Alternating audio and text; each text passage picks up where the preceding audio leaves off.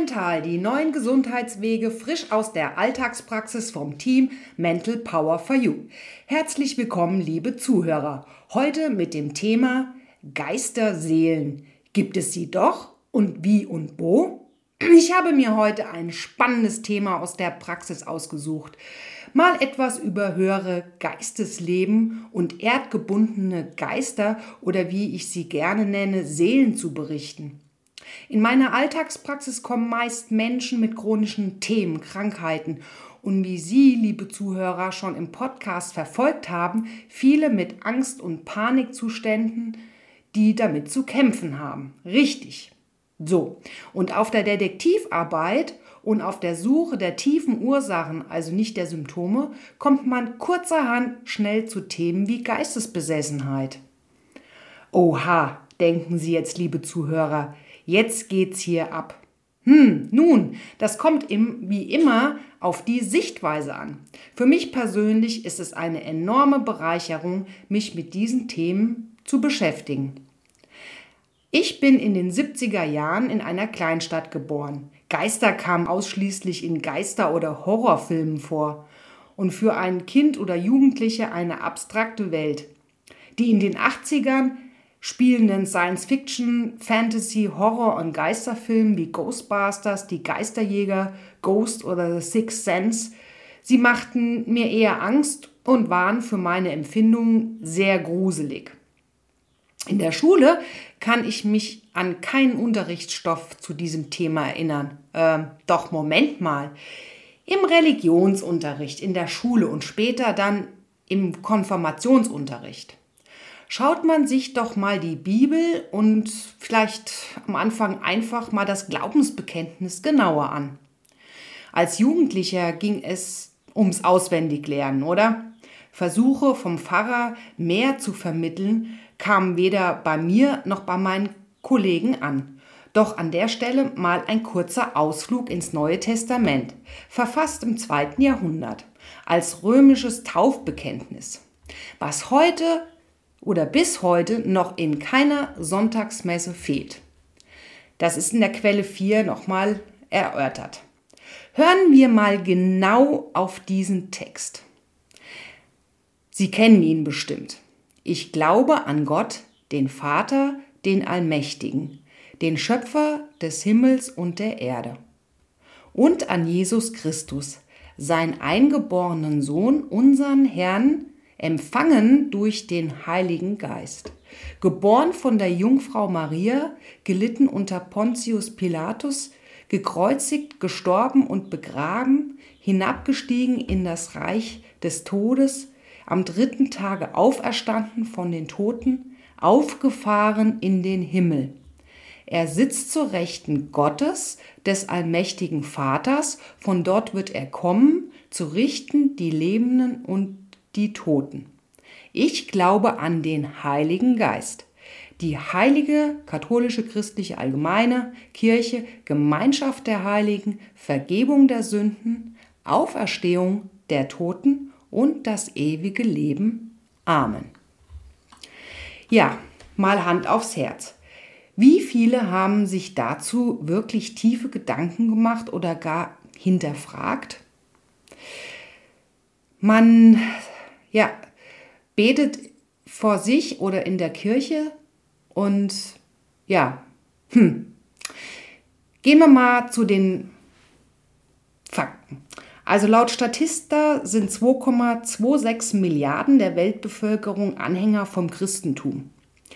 Und laut einer relativ aktuellen Umfrage von Statista 38 Prozent der über 18-Jährigen in Deutschland bezeichnen sich selbst als gläubig.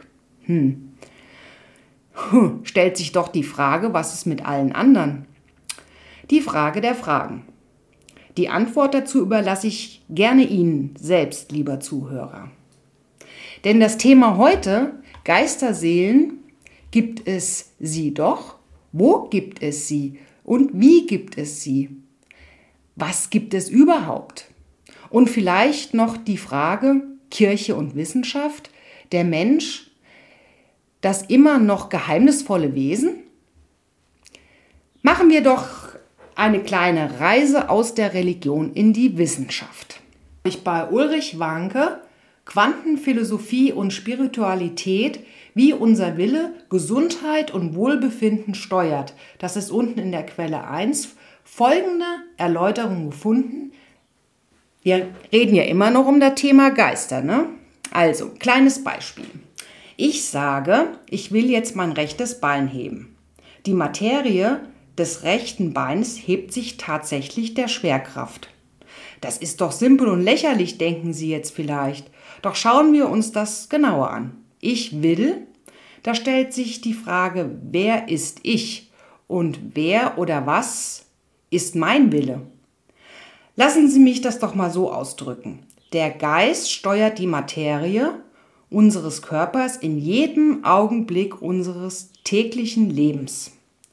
Oder Albert Einstein zitiert, jeder, der sich ernsthaft mit der Wissenschaft beschäftigt, gelangt zu der Überzeugung, dass sich in der Gesetzmäßigkeiten der Welt ein dem menschlich ungeheuer überlegenen Geist manifestiert, demgegenüber wir mit unserer bescheidenen Kräften demütig zurückstehen müssen. Tja, über diesen Satz musste ich auch erstmal nachdenken. Und weiter schreibt Ulrich Wanke, das Bewusstsein moduliert offensichtlich derartig molekulare Zeitraumgebilde und folgt dabei der Gesetzmäßigkeiten der Quantenphysik. Aufbau und Funktion des lebenden Organismus zu ergründen gehört zu den Aufgaben der Naturwissenschaft. Das Wirken einer geistigen Kraft im Leben dieses Organismus wurde bisher von der Disziplin Philosophie bearbeitet. Die neue Physik stellt nun fest, dass auf elementarer Ebene unseres Lebens ein fließender Übergang stattfindet und eine strikte Trennung beider Forschungsdisziplinen unmöglich ist. Offiziell wird der Bereich, in dem sie sich beschneiden, mit dem Begriff Quantenphilosophie umschrieben von Neuser und Neuser von Oettinger 1997. Information und subjektives Bewusstsein steuern Materie. Dazu schauen wir uns doch mal den Verweis zu Materie noch mal kurz an. Alle Galaxien, Sternen und Planete, Planeten, die Dinge unseres alltäglichen Lebens und auch wir Menschen sind aus Materie aufgebaut, die nur aus drei Teilchenarten besteht den positiv geladenen Protonen, den elektrisch neutralen Neutronen und den negativ geladenen Elektronen. Das ist in der Quelle Welt der Physik. Das ist natürlich nur ein kleiner Auszug der Beschreibung, aber ich fand, das hat jetzt gut gepasst zu dem Thema Materie. Also nochmal. Information und subjektives Bewusstsein steuern Materie. Tja, das sind nicht viele Wörter, aber viel Content. Das war einer der folgenreichsten Erkenntnisse, die sich aus den Forschungen der neuen Physik ergeben haben. Und wenn man die Erkenntnisse ganz allgemein auf die Naturwissenschaft anwendet, kann man sagen, dass wir definitiv einen Fehler machen, wenn wir die zusammengehörigen Paare Information und Bewusstsein einerseits und Spiritualität und Geist andererseits als vermeintlich unwissenschaftlich aus der Medizin verbannen. Wie kommt es, dass die Medizin der Naturvölker laut WHO ähnliche gute Erfolge zu verzeichnen hat wie die westliche Schulmedizin? Hm. Weiter, der aktuelle Paradigmenwechsel bringt eine völlig neue Sichtweise des Menschen und seine Rolle im Kosmos mit sich. Das geht natürlich auch die Medizin an. Eine neue medizinische Wissenschaft muss ihren Horizont erweitern und bei der Erforschung der biologischen Aspekte einer Krankheit auch die psychische Situation des Patienten, seine Persönlichkeit und sein soziales Umfeld einbeziehen. Krankheit und Heilung sind Prozesse, in denen sich der Organismus selbst organisiert. Und da der Geist diese Selbstorganisation maßgeblich steuert, sind Krankheit und Heilung vor allem geistige Phänomene. Ja, das ist nur ein Auszug aus dem Kapitel des Buches, also es ist das Kapitel 1 gewesen, also ein Teil davon eben nur.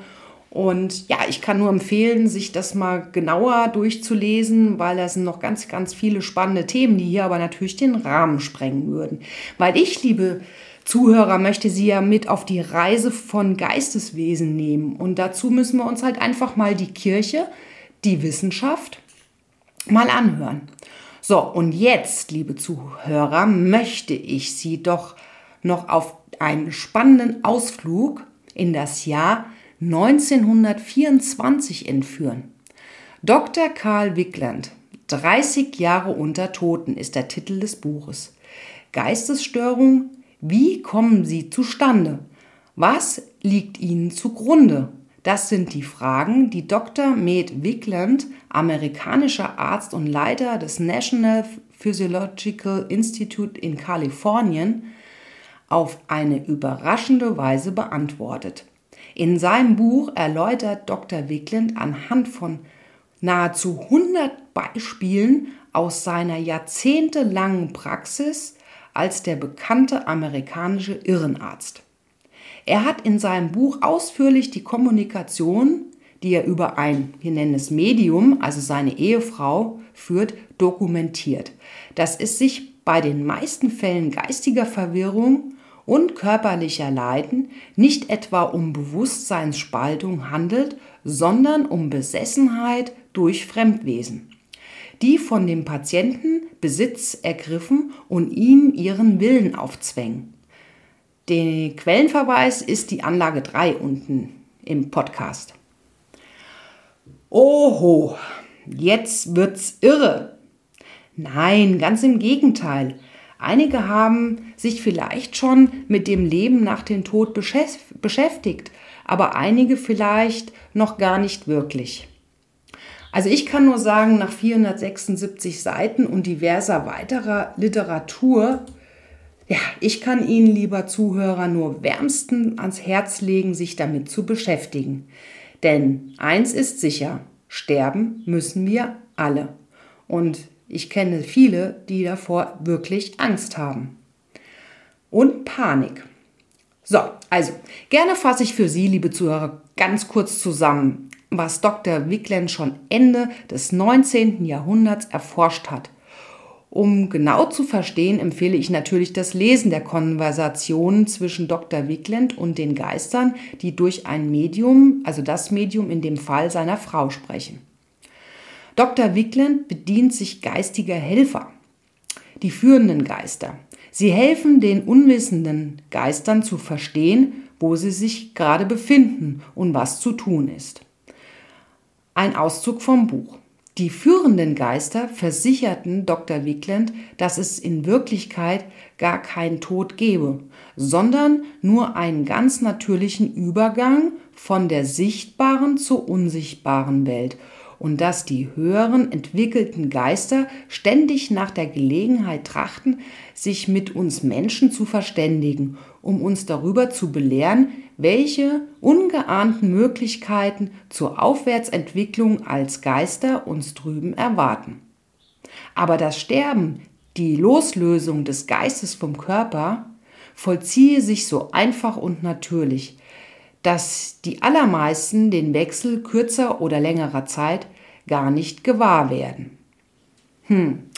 Da sie über die geistige Seite ihres Wesens nie belehrt worden sind, halten sie sich in ihrer Unwissenheit auch als Verstorbene noch weiter an den Stätten ihrer irdischen Wirksamkeit auf. Ferner behaupten sie, dass viele Geister von der magnetischen Aura, nennen wir es mal so, der Menschen angezogen werden. In diese eindringen und so ihre Opfer umlagern oder besessen machen. Dabei braucht weder dem Geiste noch dem davon betroffenen Menschen von solcher Aufdringlichkeit etwas bewusst werden. Ja, ich habe das jetzt mal extra ein bisschen langsamer gelesen, weil ich finde es wichtig, dass man das wirklich gut versteht, was die da erzählen. Denn in den vielen aufgezeichneten Dialogen zwischen Dr. Wickland und den Geistern über das Medium seiner Frau wird fast immer aufgezeigt, dass sich die Geister gar nicht bewusst sind, dass sie verstorben sind. Also sie denken, sie leben noch in ihrem irdischen Körper. Sie sind meist störrig, frech und, un frech und uneinsichtig. Hm. Das hat meist damit zu tun, dass wir panische Angst haben vorm Sterben und an unserem Leben krampfhaft festhalten möchten. Ja, weil wir nicht wissen, wohin wir dann kommen und was dann mit uns passiert. Mit viel Einfühlungsvermögen und teilweise strenger Ansagen von Dr. Wickland, so in den Dialogen, wird den Geistern im Gespräch bewusst gemacht, was eigentlich mit ihnen los ist und wie sie sich aus ihrer Situation in ihre vorgesehene wunderschöne Geisterwelt begeben können. Sehr beeindruckend wird auch dargestellt, dass sich mehrere Geister an eine noch irdische Person hängen können oder an Wohnungen und Häuser. Ja, lesen Sie selbst. Und es kommt noch besser. In mehreren Kapiteln im Buch werden die Geister aufgeteilt. Es gibt wohl Quälgeister, Ehestörung, Geister und Verbrechen, Geister und Selbstmord, Geister und Rauschgifte, Trunksucht, Gedächtnisverlust, Eigensucht und starre Rechtgläubigkeit. Der Übergang aus dem irdischen Körper hängt stark an der Geschichte des Verstorbenen. Nun wollen wir mal weiterlesen. Die Unwissenheit in der Erdsphäre gehaltenen Geistern legen ein erschütterndes Zeugnis ab von dem verhängnisvollen Einfluss, den solch unselig Gestorbene auf Lebende nehmen können, wenn sie sich, getrieben von ihren Leidenschaften, Besitz ergreifen, in deren Aura festsetzen und sie schließlich zu wehrlosen Werkzeugen machen. So erweist sich die Unwissenheit über den Sinn des Daseins des Lebens nach dem Tod als das schlimmste Hemmnis für die Entwicklung des Menschen im Diesseits und Jenseits. Und nichts sollte ihm daher wichtiger sein, als bei Lebzeiten Wahrheit über die geistige Welt zu erlangen. Ja, der Herausgeber, der Reichel Verlag, schreibt weiter in seiner Zusammenfassung am Schluss, nur wer sie, also damit die Geister, nicht wahrhaben will, wird die Echtheit dieser Dokumente anzweifeln und sich in falscher Furcht der überwältigenden Realität eines Inferno und Purgatorio verschließen. Sie ein Dante nicht erfunden und mit den Abbildern seiner Zeitgenossen gefüllt, sondern als das eigentliche Wirkliche über unserer Welt des Scheins erlebt hat. Wie schon oben im Podcast erwähnt, plagen letztlich Angst und Furcht viele unserer Kunden und viele Menschen. Und zum Abschluss eines tiefgreifenden Themas worüber man sich definitiv Gedanken machen soll, war hier noch ein guter Tipp zu finden. Also, wenn euch Furcht und Angst heimsuchen möchten, dann sprecht zu euch mehrfach und immer wieder Nein, nein, nein, ich fürchte mich nicht, ich behalte die Oberhand, ich werde mich niemals fürchten, ich werde es schaffen. Ja, an dieser Stelle der wichtige Hinweis, wenn Sie sich eventuell besessen oder besetzt fühlen, suchen Sie bitte auf jeden Fall Fachleute auf. Es ist absolut davon abzuraten, direkt Kontakt mit Geistern aufzunehmen. Das wird auch mehrfach in dem Buch erwähnt. Es ist durchaus sehr, sehr gefährlich.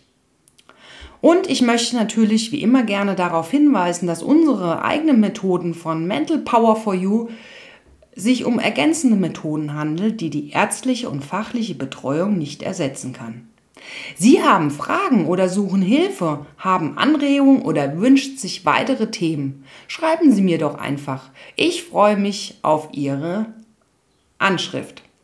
Und so, liebe Zuhörer, ich freue mich nochmals besonders, Ihnen in Kürze weitere Fälle vorzustellen. Danke für Ihr Zuhören, Ihr Like, Ihre Empfehlung und Ihr Abo für diesen gesunden Kanal. Yoga Mental, neue Gesundheitswege, Ihre Martina vom Team Mental Power for You.